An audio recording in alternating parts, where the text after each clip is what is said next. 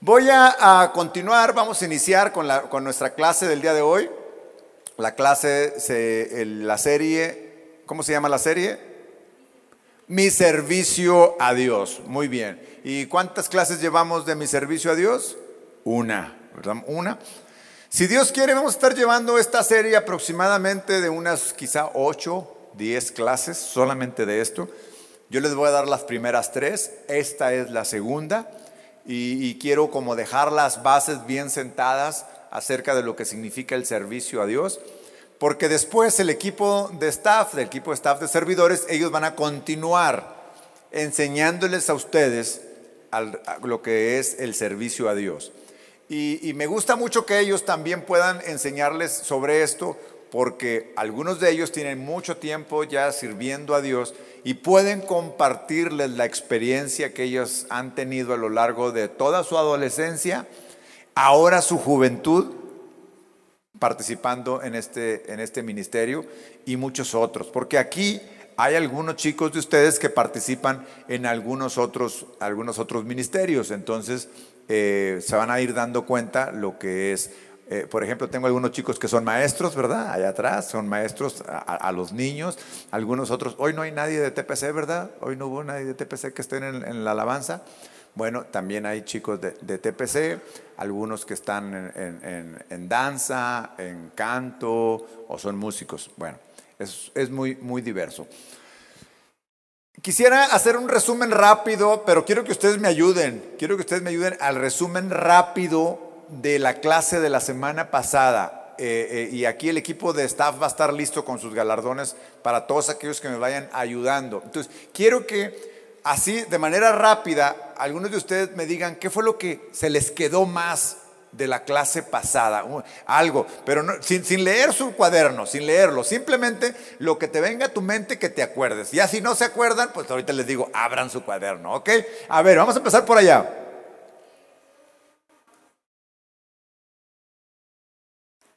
Todos somos llamados a servir y Dios nos ha dado un don a cada uno de nosotros. Muy bien, gracias. Tú y luego tú.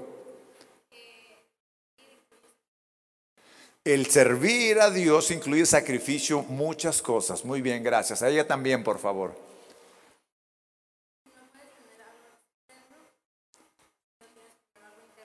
Claro, o sea, antes de manifestar externamente un servicio o un trabajo a Dios, lo primero que debemos de tener es que nuestro interior esté dispuesto a servirle a Dios en la adoración, por ejemplo, ¿no? Muy bien, gracias. ¿Quién más? ¿Quién más levantó la mano?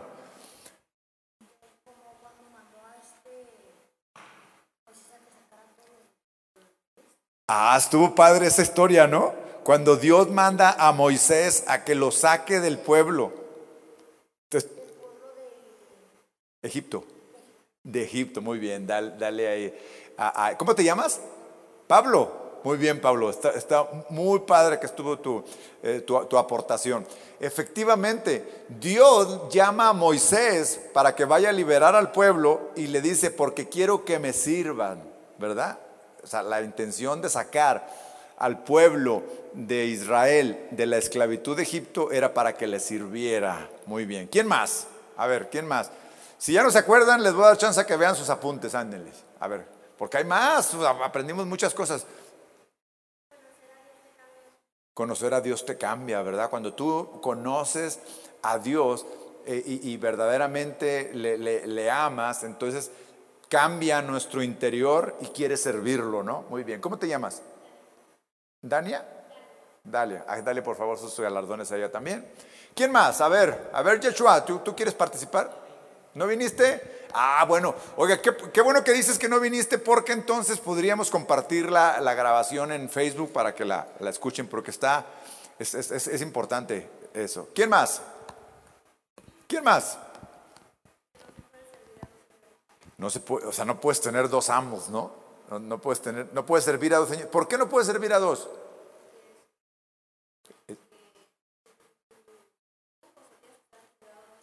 Claro, porque si sirves a dos, con uno puedes quedar mal. ¿no? Muy bien, gracias también a ella. A ver, ¿qué más? ¿Qué más? Si no, voy a tener que sacar mi, larga lista que traigo ahí porque hubo muchísimas cosas que aprendimos.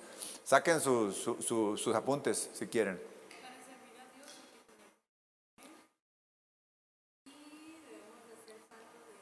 Ah, eso fue muy padre, fue de lo último que aprendimos, el que dice, oye, yo quiero que seas mi pueblo santo para que servir a Dios. ¿Y qué, qué dijimos que significaba ser un pueblo santo?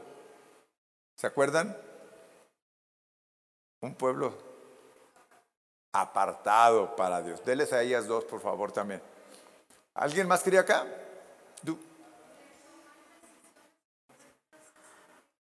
Ah, muy bien, me gustó mucho esta, esta, ah, ¿cómo te llamas? Denzel, como Denzel Washington. Ay, no me acordé de Denzel, efectivamente. Servir a Dios no solamente es venir a un lugar como este y hacer cosas para Dios, sino que toda nuestra vida, la vida de un cristiano, toda es, le sirve a Dios en cualquier lugar en donde estemos. Incluso lo que acaba de decir Denzel es muy importante. Cada que nosotros tomamos decisiones correctas con base en los valores de Dios, en lo que Dios nos enseña, lo que estamos haciendo es servirle a Dios, servirle a Dios porque estamos obedeciendo lo que Él nos instruye y lo que Él nos enseña, efectivamente. A ver, abran sus cuadernos si quieren. A ver, esta niña tiene muchos apuntes, mira, tiene bastantes apuntes. A ver, ¿qué más? ¿Qué más trae libreta? ¿No viniste? ¿Acá? ¿Quién sí vino? Que se acuerde de algo. Bueno, voy a sacar entonces mis apuntes. Voy a sacar mis apuntes para hacerles un resumen así súper, súper rápido. Bueno, en primer lugar, dijimos que el pueblo de Israel era esclavo. ¿Sí? ¿Era esclavo? de Egipto, efectivamente. Y además de que era esclavo de Egipto, Dios hizo un plan, hizo un plan para liberarlo, para sacarlo. Diez plagas eran, eran diez, ¿verdad? Hablando las diez plagas. Muy bien. Dios tiene un plan para salvar a Israel de la esclavitud de Egipto y escoge a quién? A Moisés. ¿Se acuerdan ustedes que hacíamos un comparativo entre lo que representa para el pueblo de Israel la esclavitud en Egipto comparado contra lo que representa para nosotros ahora eh, eh, en este mundo que no somos el pueblo de Israel, pero somos ahora los salvos por medio de Jesucristo. ¿Se acuerdan que hacíamos un comparativo y dijimos, Egipto representa para nosotros qué? El pecado, muy bien, representa el mundo, Egipto, entonces nosotros no somos esclavos de Egipto, el mundo no es esclavo de Egipto, pero es esclavo ahora del pecado. ¿De acuerdo? Ok, bueno. Faraón representaba para ellos el que los oprimía. ¿Cuál es el equivalente ahora para nosotros? Satanás, exactamente. Egipto es el mundo, Faraón es el que domina Egipto, Satanás es el que domina el mundo. Dios hace un plan y elige a Moisés. ¿A quién elige en nuestro caso? A Jesús. Jesús es nuestro libertador ahora. ¿Sí? ¿De acuerdo? ¿Ok? Entonces, ahí hay un paralelismo, paralelismo, un paralelismo en que por eso estamos aprendiendo sobre lo que pasó con Israel para poder entender lo que pasa ahora con la humanidad. ¿Sí? Entonces, Dios rescata a Israel con un propósito que le sirviera. El servicio a Dios implica en primer lugar honrarlo, obedecerlo, adorarlo, rendirle culto y al final, después de todo esto, ahora sí trabajar para Él, es decir, hacer algo. De tal manera que establecíamos aquí en primer lugar que antes de elegir servir a Dios en una área, tenemos que ser conscientes que lo primero que hay que hacer es adorarlo, obedecerlo, conocerlo.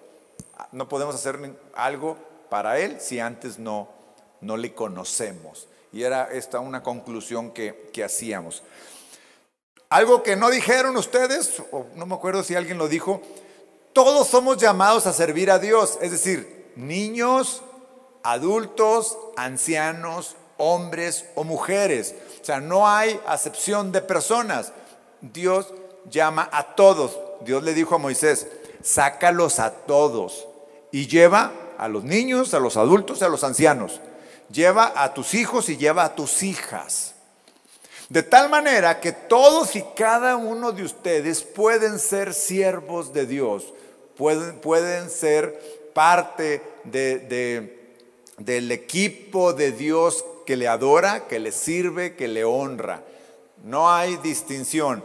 Niños, jóvenes, adultos y ancianos también. Un servicio de Dios implica, alguien por aquí lo dijo, un sacrificio, creo que fuiste tú, un sacrificio. Recuérdenme qué tipo de sacrificios eran el que ofrecía el pueblo de Israel. Sacrificar sus animales. Exacto. Sacrificaba a los animales y se, los ofrecían a Dios. Ahora, nosotros no sacrificamos animales. ¿Qué sacrificamos? Tiempo. ¿Quién más? fuerza, nuestra vida. Cuando dices que sacrificas el tiempo, pues es tu vida, tus deseos, lo que te gusta. Lo...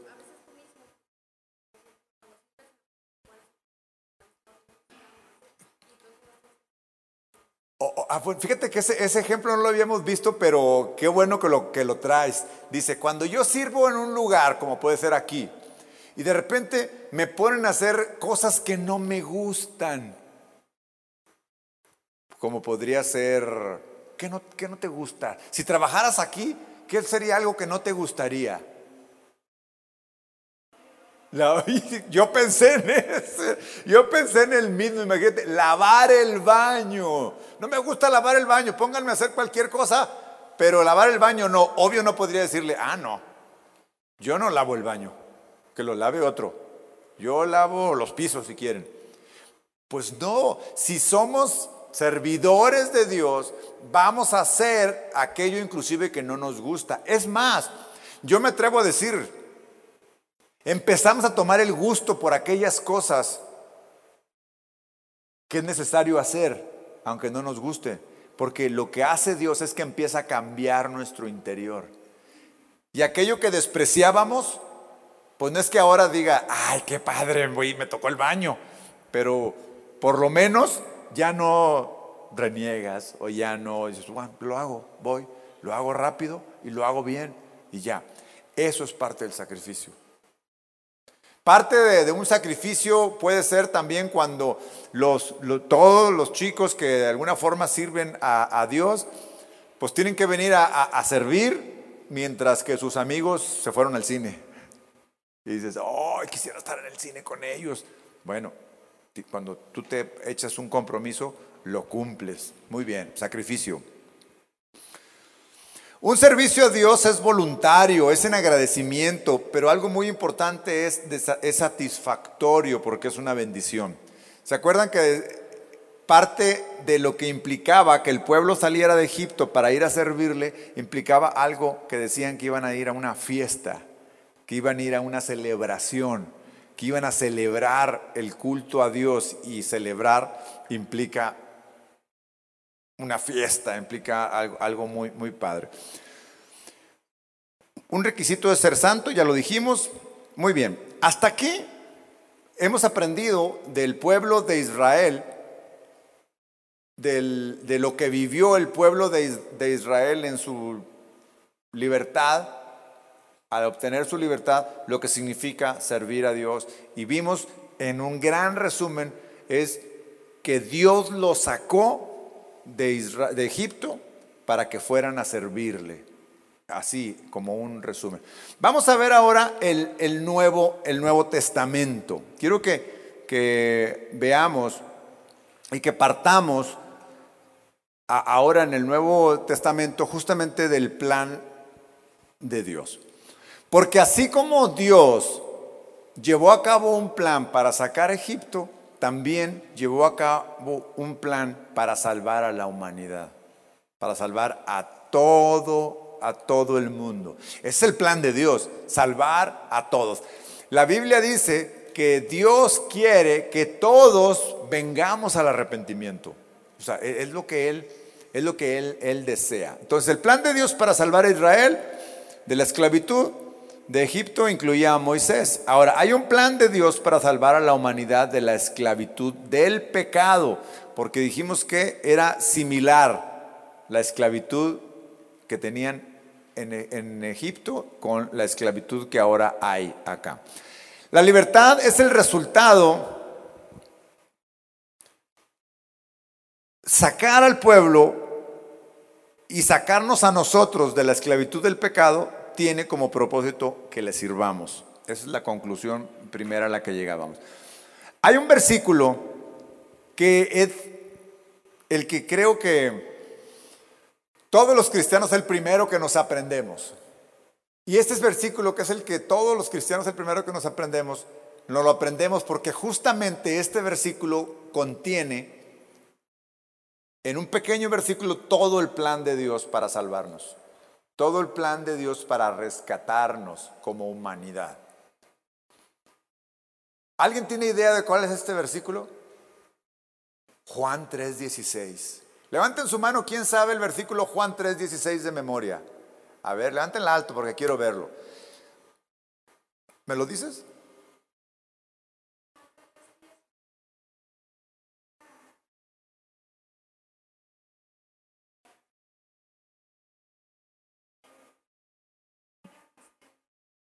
Bien, muy bien, gracias. Denle él sus galardones, por favor.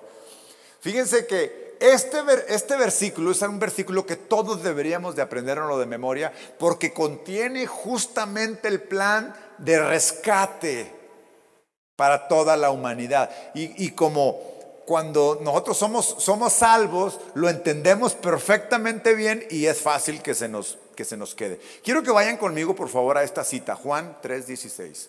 Ábranlo, por favor. Juan 3, 16. Dice así. Yo voy a leer una versión que es la Reina Valera actualizada. Si alguien tiene una versión diferente, ahorita la, atendemos. Dice así, justamente la voy a leer, aunque también yo me la sé de memoria, pero en esta versión quiero leérselas de tal manera. Dice, porque de tal manera amó Dios al mundo. Y me voy a detener en esta primera frase. En todas sus Biblias dice de tal manera. Dice de tal manera. ¿Alguien tiene una versión diferente? De tal manera. Quiero que me diga, ¿qué dice en la tuya?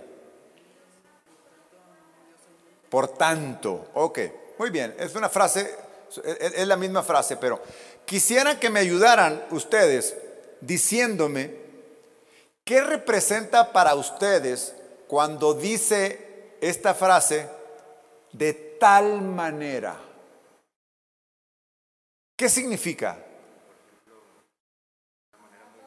Oh, muy bien. Cuando dice de tal manera, esta es como una expresión de algo muy grande.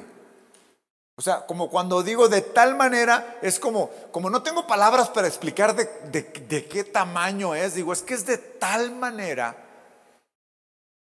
que no encuentro las palabras, algo muy grande. ¿Qué es esto tan grande? Ahí lo dice, el amor de Dios.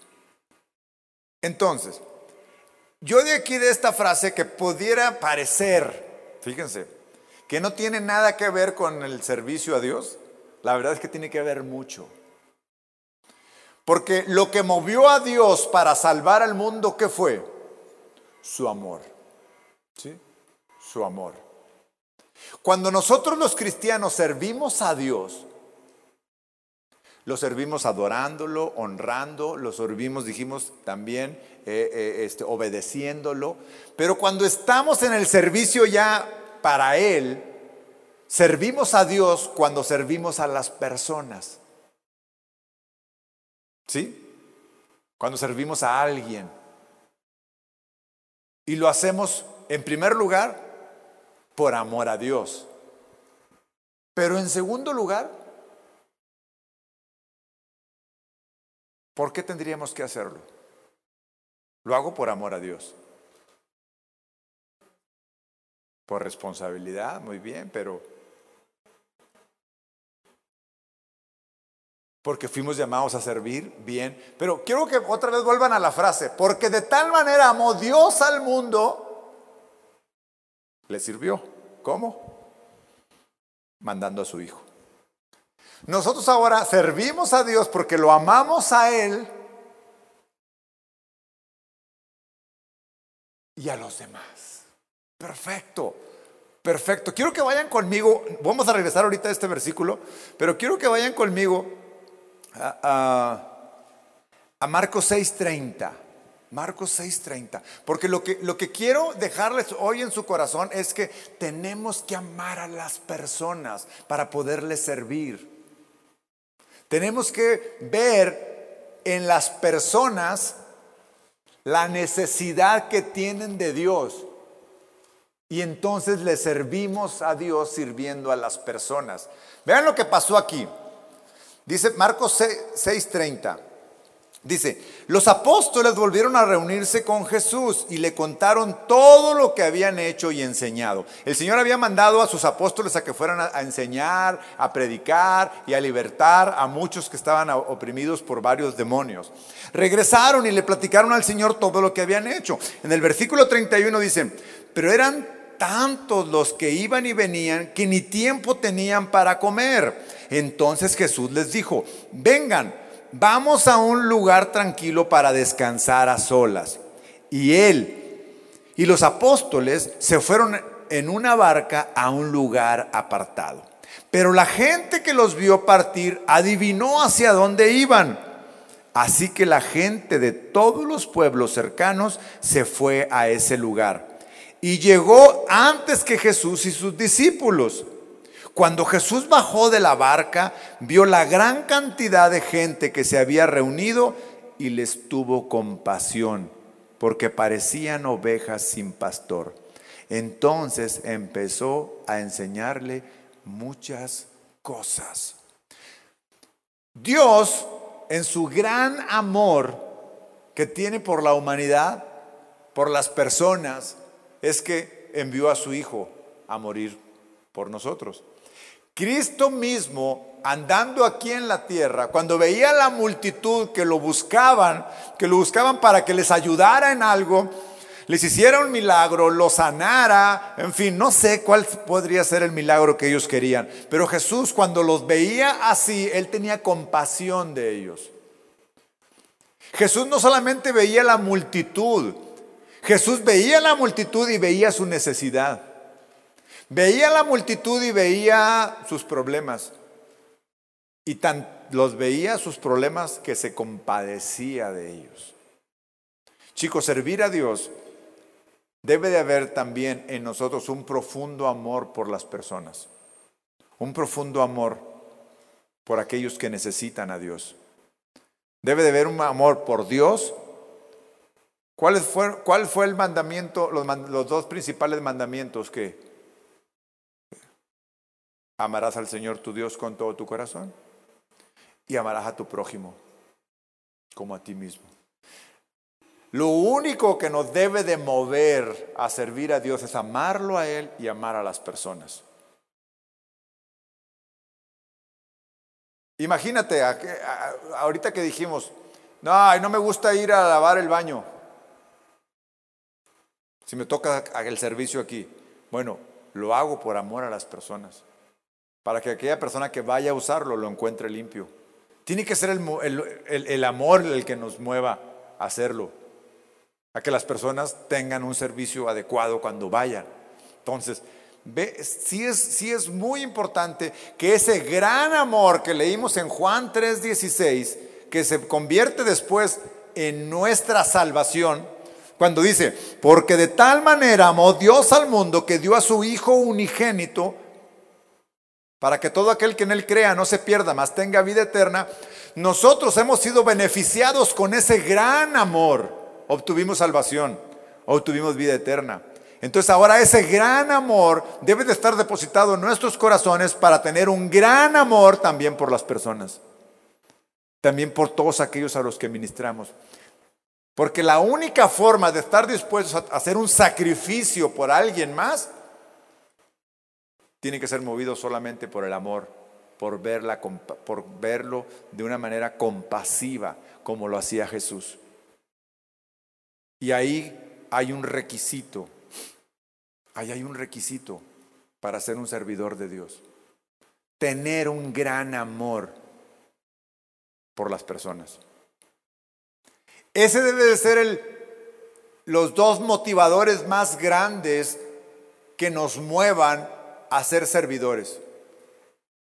Amar a Dios por sobre todas las cosas y amar a las personas, amar a nuestro prójimo como a nosotros mismos. Si, si identificamos en nosotros que hay otro motivo, tenemos que esperar.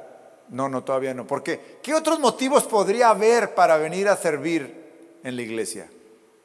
Alguien que me diga, ¿qué otros motivos podría haber que no fueran estos dos? Las ganas de hacer algo, el entusiasmo, ¿no? Que te mueve. El problema con eso es que cuando tienes mucho entusiasmo, dices, sí, yo voy y hago. Y cuando se te acaba el entusiasmo, no, ya no voy. ¿Qué otro motivador puede haber para venir a servir a Dios? No, ese, ese sí es el, el, bueno, pero uno diferente a ese. Una obligación, o sea, pues tengo que ir. ¿Mande? ¿Mande? Por la, Ah, muy bien, esa me gusta, esta me gusta. Dice, oye, es que como mis amigos sirven, quiero ir yo también. Y eso nos pasa muy seguido cuando dices, oye, no hombre, vente, únete al equipo, está bien chido. O sea, así no se hacen las invitaciones. Tiene que haber un llamado. ¿Sí? No es de que, ah, no hombre, sí está bien padre, vente. Ah, no, pues ahí hay que estar todos los amigos.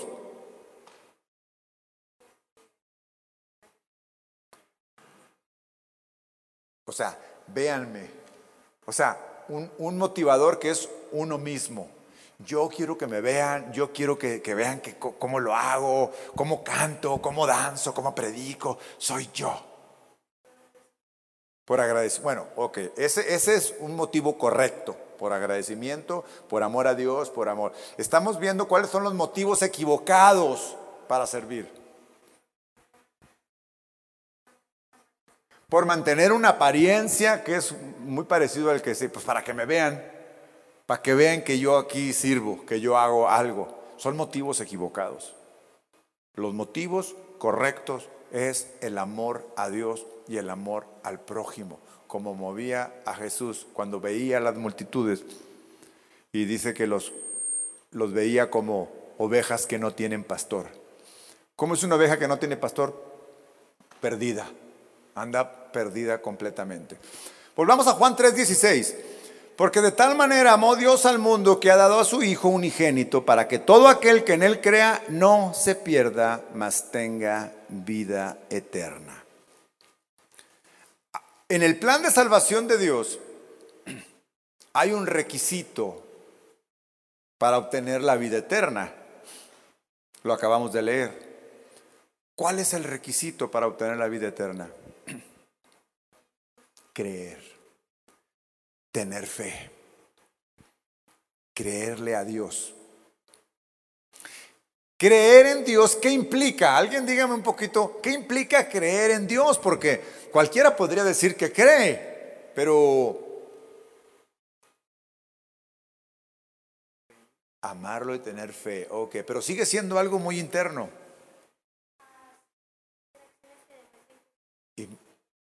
Me encanta tu respuesta. ¿Cómo te llamas? Dalia. Dice, fíjense cómo lo explica ella, hacer acciones que demuestren que tienes fe. ¿Sí? O sea, no solamente decir yo creo, no solamente decir, denle por favor sus, galardones a ella, no solamente decirlo, hacerlo, Pablo, hacerlo. Y ahí es donde está la prueba de nuestra salvación. Cuando yo digo que creo y actúo en eso que creo. Fíjate lo que, y en el mismo versículo que estamos leyendo, vemos cómo Dios nos pone la, muestra. Porque de tal manera amó Dios al mundo, ahí está la declaración del amor. ¿Sí? Dice, de tal manera amó Dios al mundo. Es una declaración. Ahora viene la prueba. Que ha dado a su Hijo unigénito. ¿Qué significa que lo ha dado? Que lo ha entregado. ¿Que lo entregó para qué? para nuestra salvación. Lo entregó para que lo crucificaran. Lo entregó para que muriera. Lo entregó para que fuera un sacrificio. Ahí está la, oración completa. Lo declara y lo hace. Justamente lo que acaba de decir esta niña. Hacer acciones concretas que demuestren lo que crees. Chicos, ese es un requisito para ser un servidor aquí. Hacer acciones que demuestren lo que crees. En, pocas, en otras palabras, dar frutos de tu fe. Que tus acciones demuestren que eres un cristiano. Que la gente pueda ver. En otras palabras, se llama, este es mi testimonio de ser cristiano. Cualquiera que vea, que me vea, puede decir, él es un cristiano. Ni siquiera tengo que gritarlo, que decirlo, que la gente que me vea como actúo puede decir, o a lo mejor no sabe decir ese es un cristiano, pero hay ocasiones que inclusive la gente dice, es que eres como diferente, ¿verdad? Es que eres como diferente. Aunque las personas no sepan en qué está la diferencia, pero lo perciben. Ahí es donde nosotros tenemos que entrar a decir es que soy cristiano. Y este es otro requisito para servir a Dios en un ministerio visible como este. Que la gente sepa que eres cristiana. Que tú tengas la libertad de decir soy cristiano. Que no tengas que ocultar que eres cristiano. O a lo mejor yo no digo nada no digo ni que sí ni que no, simplemente no. Tienes que tener el valor para decir yo soy cristiano. Tienes que tener el valor para publicar en tus redes sociales que eres cristiano. Tienes que tener la suficiente convicción para declarar a los cuatro vientos o en todas las redes que eres cristiano. En otras palabras, ¿Qué dicen tus redes sociales sobre tu cristianismo? ¿Qué dicen? Si tus amigos entran a tu, a tu Facebook o a tu Instagram o a lo que tú tengas, ¿ellos se darían cuenta que eres cristiana? ¿Automáticamente? ¿O no? ¿O sí? Porque Dios lo declaró y lo hizo. Dios dijo, los amo de tal manera y luego dijo, les doy a mi hijo. Entonces un cristiano debe decir, yo amo a Dios de tal manera y lo demuestro, por lo menos declarándolo y después haciéndolo. Entonces, un requisito, al final de, mi próxima clase les voy a hacer toda la lista de los requisitos que van saliendo aquí sobre la prédica es ser un cristiano nacido de nuevo. Dar frutos de ser nacido de nuevo. Testificar de mi cristianismo. Tan solo con eso. Entonces, quien no cumpla con, esos, con este, este, este requisito, pues no puede estar en un servicio específico porque está apenas creciendo. Está apenas en un proceso de madurez. No digo que no sea cristiano, o sea, sí lo, sí lo es, sí puede serlo, pero todavía no está en la capacidad para asumir una responsabilidad de estar al frente en alguna, en alguna responsabilidad. Porque Dios no envió a su Hijo al mundo para condenar al mundo, sino para que el mundo sea salvo por él. El que cree en Él no es condenado, pero el que no cree ya ha sido condenado porque no ha creído en el nombre del unigénito, Hijo de Dios. ¿Por qué es importante el testimonio? ¿Por qué es importante que si yo digo que soy cristiano, demuestre que lo soy? muy bien, me gusta tu respuesta. Porque si yo digo que soy cristiano y mi conducta es completamente opuesta a la de un cristiano, dice que puedo ser piedra de tropiezo, es decir, puedo obstaculizar que otros crean, porque mi conducta, dicen, ay, miren él, él dice que es cristiano, dice groserías, fuma, toma, se va a los antros y dice que es cristiano. Entonces, ¿qué es lo que va a pasar? Es piedra de tropiezo. Los demás no se van a querer acercar. ¿Qué otra cosa? ¿Por qué es importante el testimonio?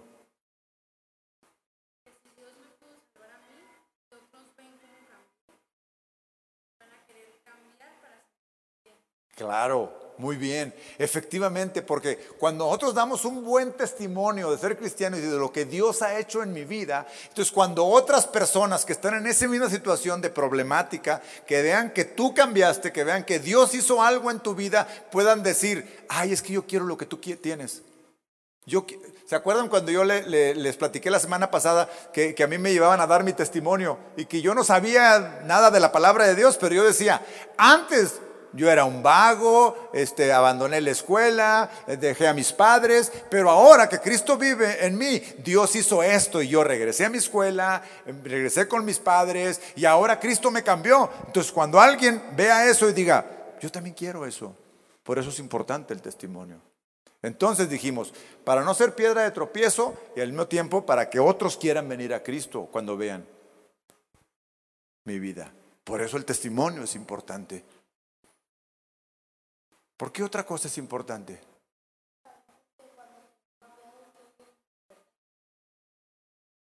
O sea, que regreses como antes. Ese es como un peligro que hay. Oye, ya los demás vieron que tú cambiaste y te quieren arrastrar. ¿Te acuerdan que les decía la semana pasada que Faraón decía, sí vayan, pero luego regresen? Eso es lo que el mundo quiere.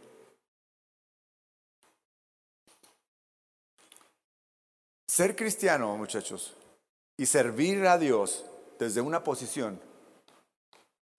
o servir a Dios en algún ministerio es una alta responsabilidad. Es una alta responsabilidad y el, testimonio tiene que ser guardado. Porque además, si no me comporto a la altura, hago que blasfemen de Cristo, que hablen mal de Cristo. O sea, yo, yo mismo estoy hablando mal de Cristo al decir, esto no es cierto. Esto no importa. ¿Ustedes creen? Les voy a hacer una, esta es una pregunta de examen. ¿Ustedes creen que yo tengo una responsabilidad mayor de cuidar mi testimonio mayor a la de ustedes? ¿Qué dicen ustedes? ¿Tengo una mayor responsabilidad yo de cuidar mi testimonio mayor que ustedes?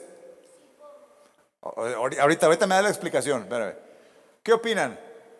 ¿Sí o no? Hay dudas, nadie dice nada. ¿Tengo una mayor responsabilidad o no? ¿Tú qué dices? No, está indecisa, no se atreven, él dice que sí. ¿Sí o? Sí, no. Acá dicen que sí. ¿Alguien dice algo diferente? Sí, tengo una mayor responsabilidad. Sí. ¿Ustedes? ¿Qué opinan? Ahora sí, ¿por qué? Sí, ¿por qué? Ah, ah, dice él, usted es más alto que nosotros de rango. Ah, tiene algo de cierto, pero ahorita.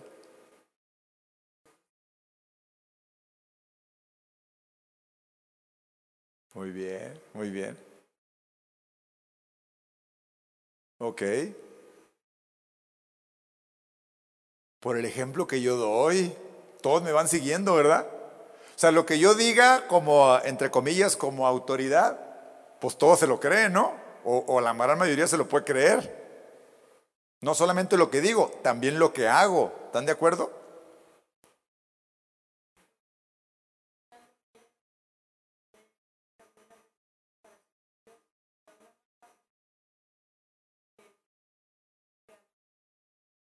Wow.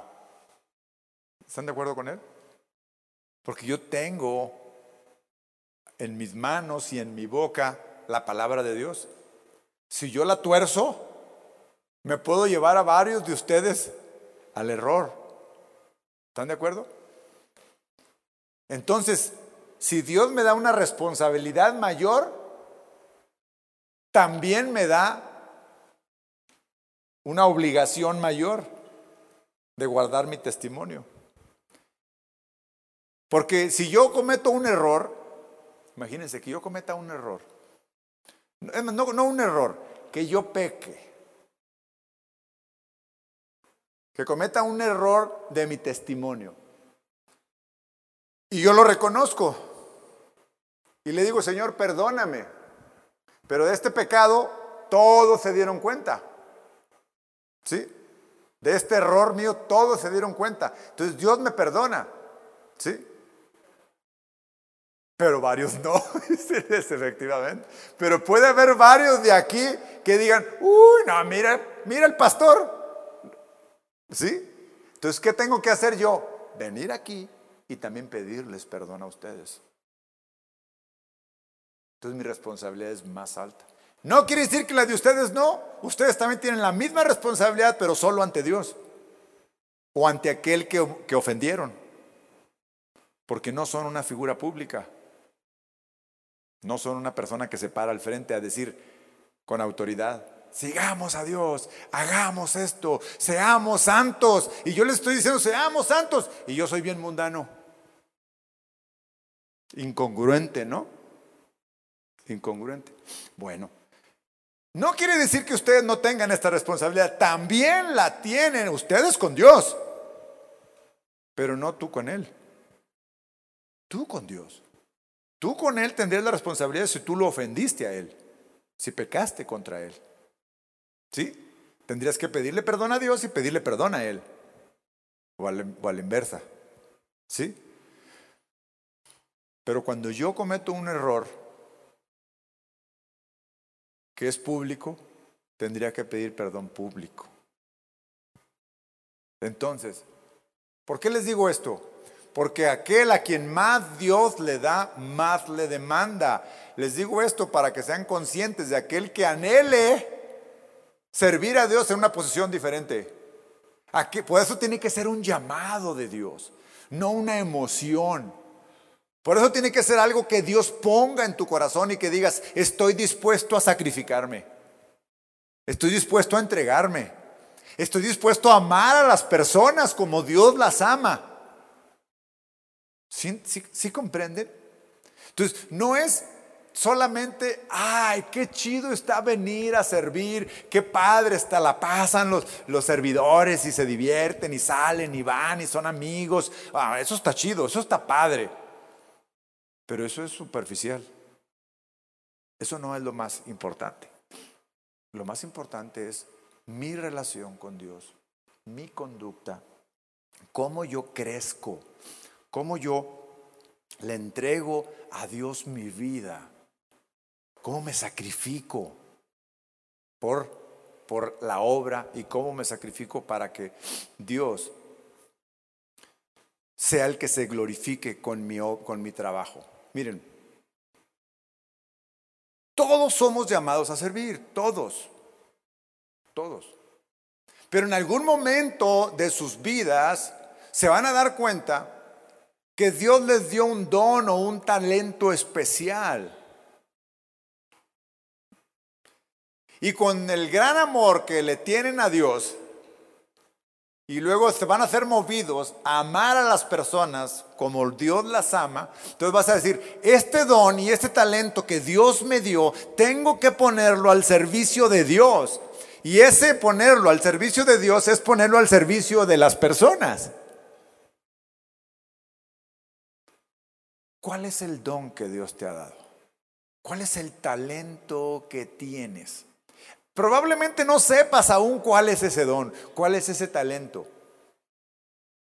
Pero es importante que sepas cuál es. Todos tenemos alguno. A ver, me gustaría que algunos de ustedes me dijeran, ¿qué talento tienen que podrían poner al servicio de Dios? A ver, díganme, descúbranlo. Tú tocas un instrumento, ok, tú tienes ese, ese don que casi, casi podría decir que uno de cada 20 o 50 podrían tener. ¿Quién más toca un instrumento? Los que están aquí levanten. Uno, dos, tres, cuatro.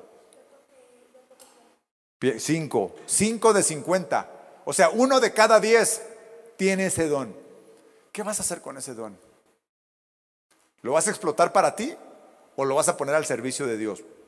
Puedes hacer, es un don que Dios te dio.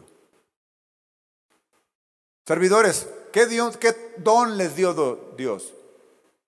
¿Saben cuál es el, el talento especial que Dios les dio? ¿Están dispuestos a ponerlo al servicio de Dios? Al grado de sacrificar, como por ejemplo, un sacrificio para ella es que si ella es una virtuosa del piano, pues podría ponerlo al servicio del mundo. Y podría ser muy famosa y podría tener, eh, eh, no sé, dinero o lo que tú quieras, pero dice, no, yo lo quiero poner al servicio de Dios. Ese sería un sacrificio. ¿Qué otro don tienen? ¿Quién me dice un don que tenga? Ayer me dijo, ¿tú tienes un don? Wow, y sí, ¿eh? ¿Dibujas? Él dice que tiene el don del dibujo. Y fíjense, ¿cuántos años tienes? 12. Pablo dice que, que él tiene el don de explicar las cosas. Y efectivamente, lo tiene. En este tiempo que llevamos aquí me ha expresado claramente muchas cosas. Pues así lo tiene el don. El canto, tú tienes el don del canto, tú cantas. ¿Quién más tiene un don? La danza. ¿Quién más tiene un don? A ver, descubran sus dones. Lo importante de esto es que lo descubran y que sepan, porque Dios a cada uno de nosotros nos ha dado un talento, un don. La danza. ¿Alguien de aquí le gusta escribir? Escribir. Y leer. Escribir es un don. Poder expresar tus ideas en una hoja de papel y una pluma o en tu computadora es un don que puedes poner al servicio de Dios.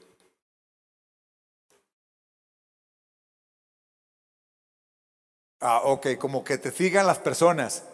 O sea, el liderazgo, el liderazgo es un don. Y, es algo que muchas veces ni siquiera lo buscas. Siempre, por ejemplo, en tu escuela, este, andan todos los, los chevitos atrás de ti.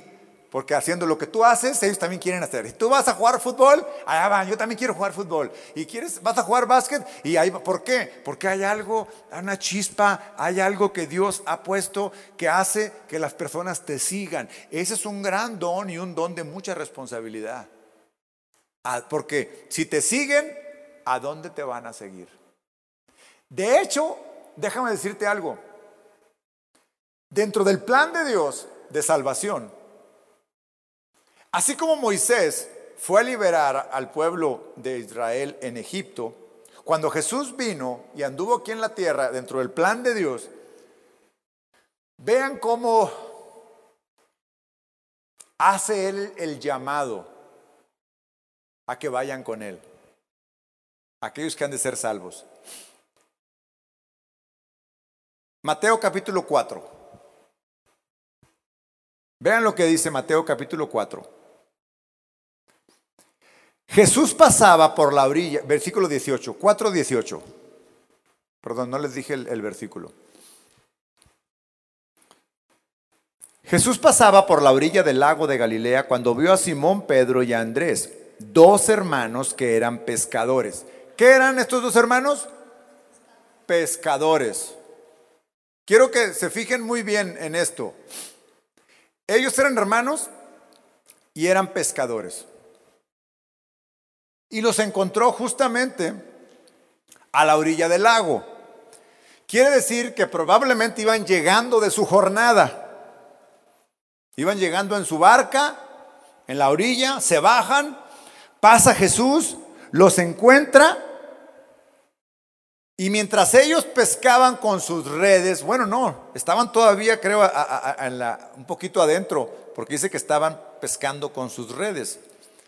Jesús les dijo, síganme. Es un llamado. Este es el llamado de Jesús a servirle. Síganme. Quiero que me digan para ustedes ¿Qué implica seguir a Jesús? Darle tu vida, hacer sacrificios. ¿Qué implica seguir a Jesús? Así literalmente, textualmente, seguir a Jesús es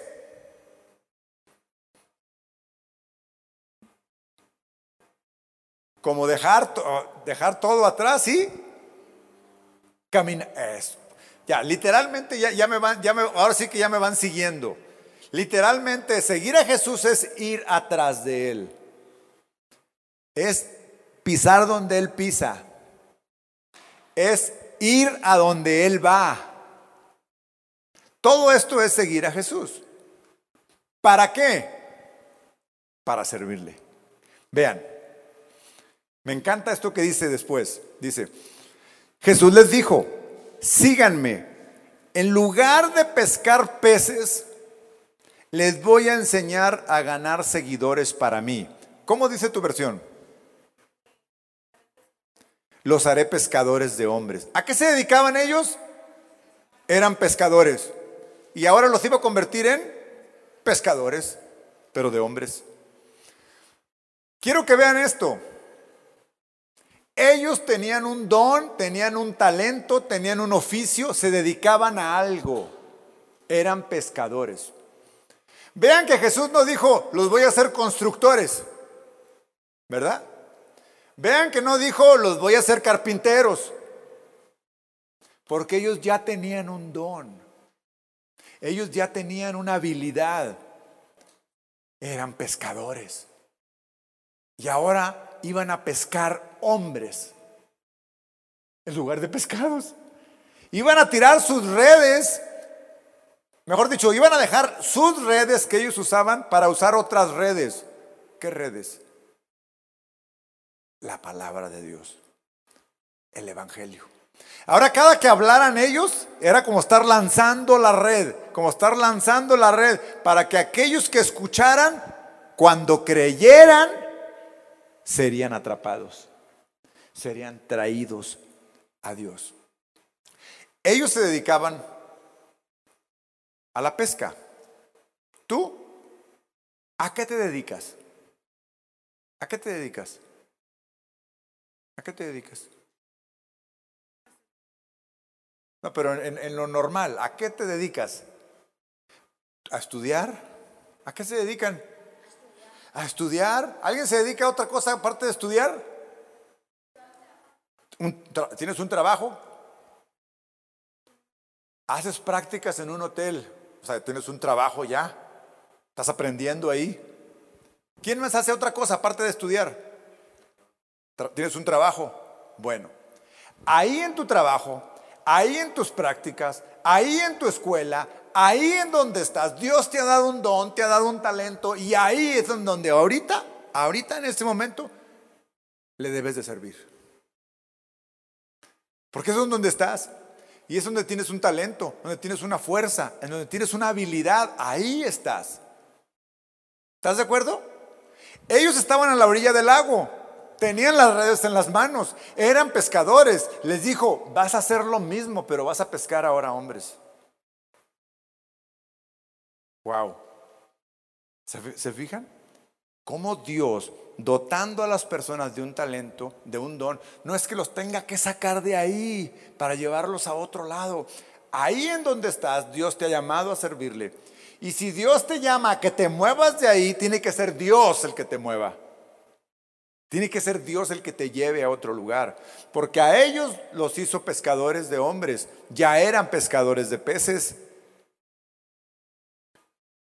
Versículo 20. En ese mismo instante, Pedro y Andrés dejaron sus redes y siguieron a Jesús. ¿Se han puesto a pensar qué fue lo que hizo que en ese mismo instante estos dos hombres dejaran sus redes y le siguieran?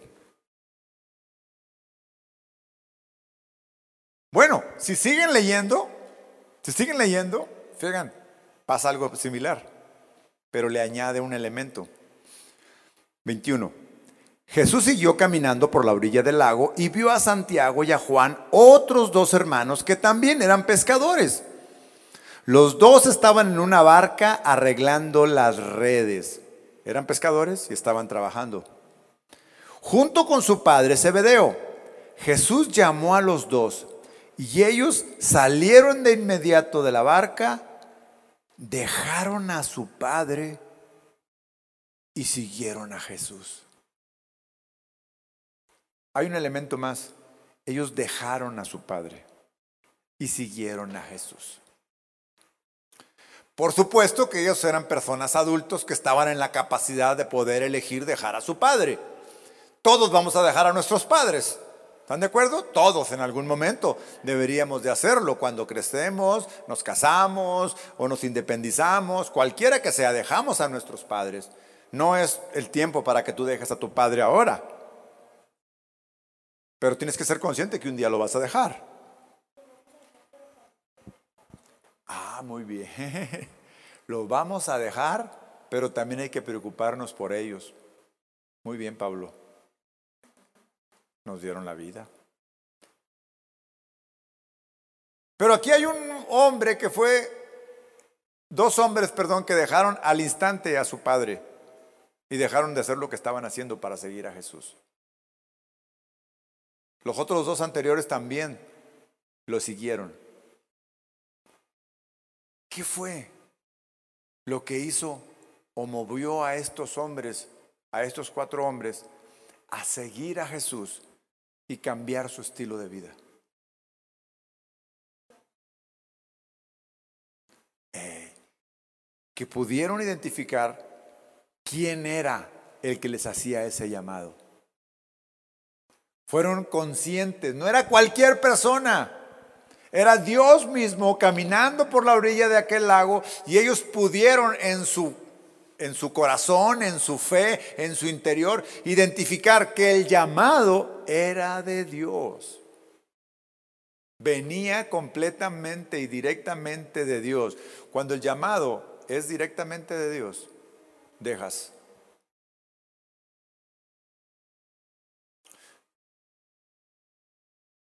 Cualquier cosa que estés haciendo para seguir a Dios. La próxima semana vamos a profundizar más específicamente en requisitos después de todo esto que, hemos aprendido en estas dos clases para todos aquellos que aspiren a dar un servicio a Dios más allá de nuestro servicio interior. Aquellos que anhelen servir a Dios en una posición diferente. Y todo esto que hoy están ustedes anotando, vamos a hacer un, un resumen. Vamos a dejarle aquí porque ya se nos acabó el tiempo. Y como resumen les puedo decir, seguir a Jesús implica conocerlo, relacionarme con Él, tener una relación cercana, íntima, aprender de Él, implica obedecerlo, implica honrarlo, adorarlo y rendirme. Y después de todo esto que es interno, ahora sí, viene lo externo, trabajar para Él, hacer algo para Él. Atender su llamado a seguirlo. Cierren sus ojos y vamos a orar. Señor, te damos gracias esta mañana porque hemos escuchado tu voz, ha sido clara tu palabra y queremos, Señor, en primer lugar, entregarte nuestra vida y nuestro corazón para poder crecer, para poder dar los siguientes pasos a servirte. Pero no lo queremos hacer, Señor, sino es un claro llamado tuyo a nuestro corazón. Te entregamos nuestra vida. Recíbela, Señor. En el nombre de tu Hijo Jesús te damos gracias. Amén. Y amén. Muy bien, chicos. Esto ha sido todo por hoy en esta clase. Les pueden pasar con el equipo de servidores.